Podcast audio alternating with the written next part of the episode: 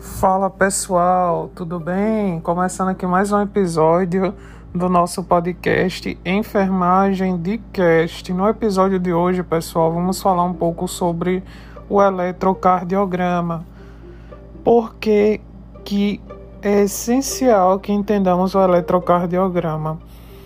Porque podemos nos deparar com uma emergência, com uma parada cardiorrespiratória, o paciente ele pode se agravar e com certeza na sua prática você vai lidar com o paciente monitorizado. Então você precisa saber pelo menos interpretar o básico de um eletrocardiograma, tá? Mas antes, para que a gente possa entender melhor o eletrocardiograma, a gente tem que voltar lá para a fisiologia é, do coração, do sistema nervoso do coração. Existem dois marcapassos naturais do nosso coração, que é o nosso sino atrial, que é o marcapasso do coração, e ele está localizado na parte superior ao sulco terminal do átrio, na aurícula direita, e próximo da abertura da veia cava superior. Esse marcapasso, esse nó, na verdade, sino atrial, ele vai fazer transmitir um impulso elétrico numa velocidade muito grande, tá? E aí a gente vai ter nesse caminho do nó sinusal, nós vamos ter mais abaixo o nó atrioventricular, que a principal função dele vai ser reduzir o impulso elétrico em 100 vezes para que o nosso coração ele não sobrecarregue e vai ser transmitido também para o lado esquerdo. Quando a gente pensa nessa anatomia, nessa fisiologia, a gente pensa que o lado esquerdo ele vai ser uma distância maior do que o lado direito. Consequentemente, o impulso elétrico ele vai chegar primeiro no nó sino-atrial, que está localizado do lado, do lado direito. E por que, que é importante a gente saber disso? Porque mais à frente nesse podcast a gente vai poder revisar a parte é, da onda P. A onda P nada mais é do que a contração atrial, né? Na verdade, a onda P ela vai ser é, toda relacionada ao átrio, tá? Aos átrios. Só que para que o nosso coração ele bata de maneira rítmica, é, ele precisa que quando o átrio ele contraia, os ventrículos relaxem. Quando os ventrículos contraem, o átrio relaxa. E para que isso seja síncrono, ocorre um atraso na onda na contração atrial. E esse atraso de, da, do nó sinusal para o átrio ventricular e para o lado esquerdo, ele vai chegar primeiro no lado direito, que é o, o nó é, sinoatrial. Do lado esquerdo, ele vai demorar um pouco mais. É uma diferença muito, muito, muito pouca mesmo. Uma diferença quase imperceptível, mas que faz com que o coração bata ritmicamente é uma diferença de 0,04 segundos. Percebeu? É uma diferença muito pouca, muito pouca mesmo, mas é uma diferença de 0,04 segundos. Quando a gente pensa na onda P, a onda P ela deve ser arredondada, tá? Ela é a contração de duas vezes o átrio ela vai ser sempre arredondada, o normal. Na parte sinusal, ela vai ser sempre arredondada. Se ela for apiculada, se ela não for arredondada, ela for apiculada, isso indica uma insuficiência cardíaca do átrio direito. Vou repetir. Se a onda P ela for apiculada, isso representa uma insuficiência cardíaca do, lado, do átrio direito. Existe outra forma de anormalidade na onda P que é chamado de entalho. É chamado de entalho. É como se fosse um M, é como se fosse o desenho do pão de açúcar lá do Rio de Janeiro, dos dois morrinhos do pão de açúcar. Ele não vai ser redondo, ele vai ter uma ondulação no meio, outra onda menor e desce. Então parece o contorno desses dois morrinhos do pão de açúcar. Eu faço essa referência para lembrar do entalho. Entalho começa com E. Isso significa que é uma insuficiência cardíaca, quando apresentar isso no eletrocardiograma, é uma insuficiência cardíaca de átrio esquerdo. A onda Q do complexo QRS, ela vai estar tá, é, interligada, ela vai estar tá relacionada à repolarização dos ventrículos. É exatamente o momento de contração. A onda aqui ela vai ser um pouco negativa. Todas as ondas que vão ser para baixo, elas vão ser negativas na polarização. Todas as ondas que forem para cima, elas vão ser positivas na polarização. Voltando lá para a parte do, do átrio, por que, que há essa demora? É lógico, tá? Do nó sinusal para o nó sinoatrial é mais próximo para o impulso chegar. Para ele percorrer até o lado esquerdo vai ser uma distância maior. É como se você pegasse um carro de Maceió para Recife e outro de Maceió para Bahia. Qual carro que ia chegar primeiro? Recife ou Bahia? Obviamente em Recife. Então é como se Maceió fosse o nó sinusal, Recife fosse o nó sinoatrial. Ia chegar mais rápido. Bahia fosse o lado esquerdo. Então vai chegar com um atraso. É mais ou menos isso fazendo uma analogia. E voltando aqui à repolarização dos ventrículos, onda Q negativa, onda R positiva, onda S negativa. Complexo QRS e a onda T, que ela vai ser um pouco elevada para cima, mas ela vai continuar sendo arredondada, é o relaxamento, tá? Ligado aos ventrículos. Pode aparecer depois da onda T, pode aparecer a onda U. A onda U é quando a gente pensa, quando a gente vê uma onda U no eletrocardiograma, a gente vai ter que fazer uma anamnese, tá? Do paciente. Pode ser fisiológico na mulher devido aos hormônios femininos, é, mas nem sempre uma mulher que apresenta onda U vai ser fisiológico. A gente tem que fazer anamnese. O uso excessivo de, um, do, de antiarrítmico pode provocar a onda U.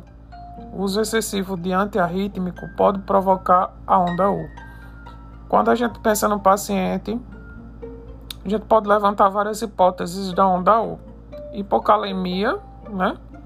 Hipocalemia pode provocar onda U. Hipertireoidismo, hipocalemia, hipertireoidismo, o excesso de hormônios femininos, e a gente não pensa só em mulher, um homem transexual que faz uso de hormônios femininos, ele pode também apresentar onda U um AVE, um AVC hemorrágico, então se o paciente na escala de Cincinnati ele apresenta sinais e sintomas de AVC e ele apresenta no eletrocardiograma a onda U, é um AVC hemorrágico, que é mais grave do que o isquêmico. Percebeu? Então olha a importância da gente saber eletrocardiograma. Olha a importância da gente saber eletrocardiograma em uma emergência é muito importante, tá, pessoal? É muito importante. Quando a gente pensa em uma parada cardiorrespiratória, a primeira coisa que se vai fazer é monitorar o paciente se ele estiver desmonitorizado, né? Sem a mon monitorização.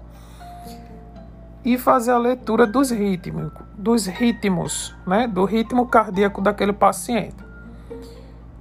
A sistolia né? ausência de sístole. Ele é um ritmo, um ritmo, um ritmo, quase que não sai a palavra, ele é um ritmo é, que não vai precisar desfibrilar o paciente. Ele é um ritmo não chocável, né? A sistolia. Aí a onda ela vai ser reta, tá? A onda ela vai ser reta. É, outro ritmo que não precisa chocar o paciente é a ESP, tá? Atividade elétrica sem pulso, tá? Atividade elétrica sem pulso. Ela vai ser parecida, tá? Ela vai ser parecida com a, o ritmo normal do complexo QRST, PQ, PQRST, mas ela vai mais aparecer ondas positivas do que negativas. E o paciente vai ter ausência de pulso. Taquicardia ventricular, podendo ser de segmento S ou T, tá? O supra, né, que a gente chama supra, e a fibrilação ventricular, que pode, pode ser fina ou grossa. Os ritmos chocáveis vão ser fibrilação ventricular e taquicardia ventricular. Para isso a gente precisa saber, é, pelo menos reconhecer o traçado, tá? Eu recomendo que você procure no Google Imagens que você vai ver uma taquicardia ventricular, supra de S, supra de T, né? E uma fibrilação ventricular, a sistolia e a ESP também, tá? É, outro detalhe importante é o paciente, por exemplo, é o paciente, por exemplo, que faz uso de Viagra, né? Se o paciente que faz uso de Viagra ele tiver um choque cardiogênico, quando a gente pensa em infarto, né? Então, por exemplo, deve ser administrado, dependendo do, da, do, do estado do paciente, né? A morfina, 10 miligramas, diluída em 9 ml de água destilada. A vai fazer 3 ml a cada 5 minutos, tendo um total de 20 miligramas. O suporte do oxigênio, se a saturação ela for menor que 90%, iniciando 2 litros por minuto. Uso de nitratos, isodiotridio. E se o paciente ele faz uso de Viagra, se ele tiver, se ele fizer uso de Viagra, ele chegar com sinais de infarto, né, que você pode interpretar também pelo eletrocardiograma ele pode ter um choque cardiogênico e aí você vai ter que administrar AAS, dependendo se ele não tiver nenhuma contraindicação. E esse paciente ele vai mastigar, né, 200 miligramas. É um, um quadro que você pode pegar um paciente, né, que tenha esse esse quadro. Além disso, você vai administrar também um beta-bloqueador, um atenolol, 25mg, um beta, meta, metoprolol, 5mg a cada 5 minutos, totalizando 15mg. Os inibidores de, da ECA, como por exemplo um captopril, 25mg, clopidogel, 300mg via oral, 4 comprimidos, heparina e exestantinas. Então, todas essas medicações vão ser necessárias. Voltando para uma coisa mais básica, quando a gente aprende lá na semiologia a parte de frequência cardíaca, quando a gente aprende lá na semiologia a parte de frequência cardíaca, a gente aprende esse termo, né? Frequência cardíaca, mas na verdade seria a frequência ventricular, tá? Quando a gente pensa no eletrocardiograma. Porque um eletrocardiograma nada mais é do que a derivação de várias de é como se fosse uma fotografia de vários ângulos do coração, né? Você vai é, estudar as derivações precordiais, né, para fazer rodar o eletro, né? Sem ser aquela monitorização que você coloca do monitor cardíaco, estou falando do eletro, para imprimir, dependendo do, do mais comum, né, que é o V1, V2, V3, você vai estudar as, as localizações, que tem também no Google Imagem essas localizações das derivações precordiais. Você pode pesquisar e você vai ver que cada derivação ela vai ser de um lado, né? VL, lado left, lado esquerdo, né? VR, right, lado direito. V1, V2, parte frontal, né? Parte sagital. E cada angulação dessa, ela vai ter um, uma leitura diferente. Então, nem sempre o complexo P PQRST ele vai ser do jeito que está lá, bonitinho, desenhado, daquele jeito. Pode ser que em determinada derivação seja normal as ondas serem negativas e outras as ondas serem positivas, tá? Isso vai depender da derivação que você está fazendo a leitura. Isso vai depender da derivação que você está fazendo a leitura. Mas basicamente isso é o principal, né?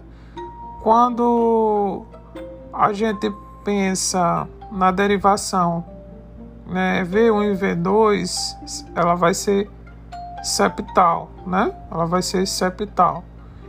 É, a V3 e V4, a V4 vai ser entre a V3 e a V5, e a V5 e a V6 ela vai ser lateral, como se fosse uma fotografia lateral. V3 e V4, uma fotografia anterior do coração. Deixa-me ver se eu estou esquecendo mais alguma coisa, tá? Sobre a onda U, a gente vai levantar essas hipóteses, né? Hiper, é, hiper, hipertireoidismo, hipocalemia, é, uso de hormônios femininos, uso excessivo de amiodarona. E sempre a gente vai pensar nisso quando a gente for achar uma onda U. Levantar essas primeiras hipóteses, relacionar cada caso, né? E que cada caso ele é único, certo? Então, o podcast de hoje foi isso, sobre o eletrocardiograma. É um assunto complexo que você tem que fazer uma formação, um, um curso de capacitação. Mas isso aqui que eu falei é um pouco do básico que é necessário né, que todo enfermeiro ele conheça pelo menos o básico de eletro e que ele saiba interpretar pelo menos um ritmo sinusal e os ritmos que são anormais. Beleza? Até a próxima.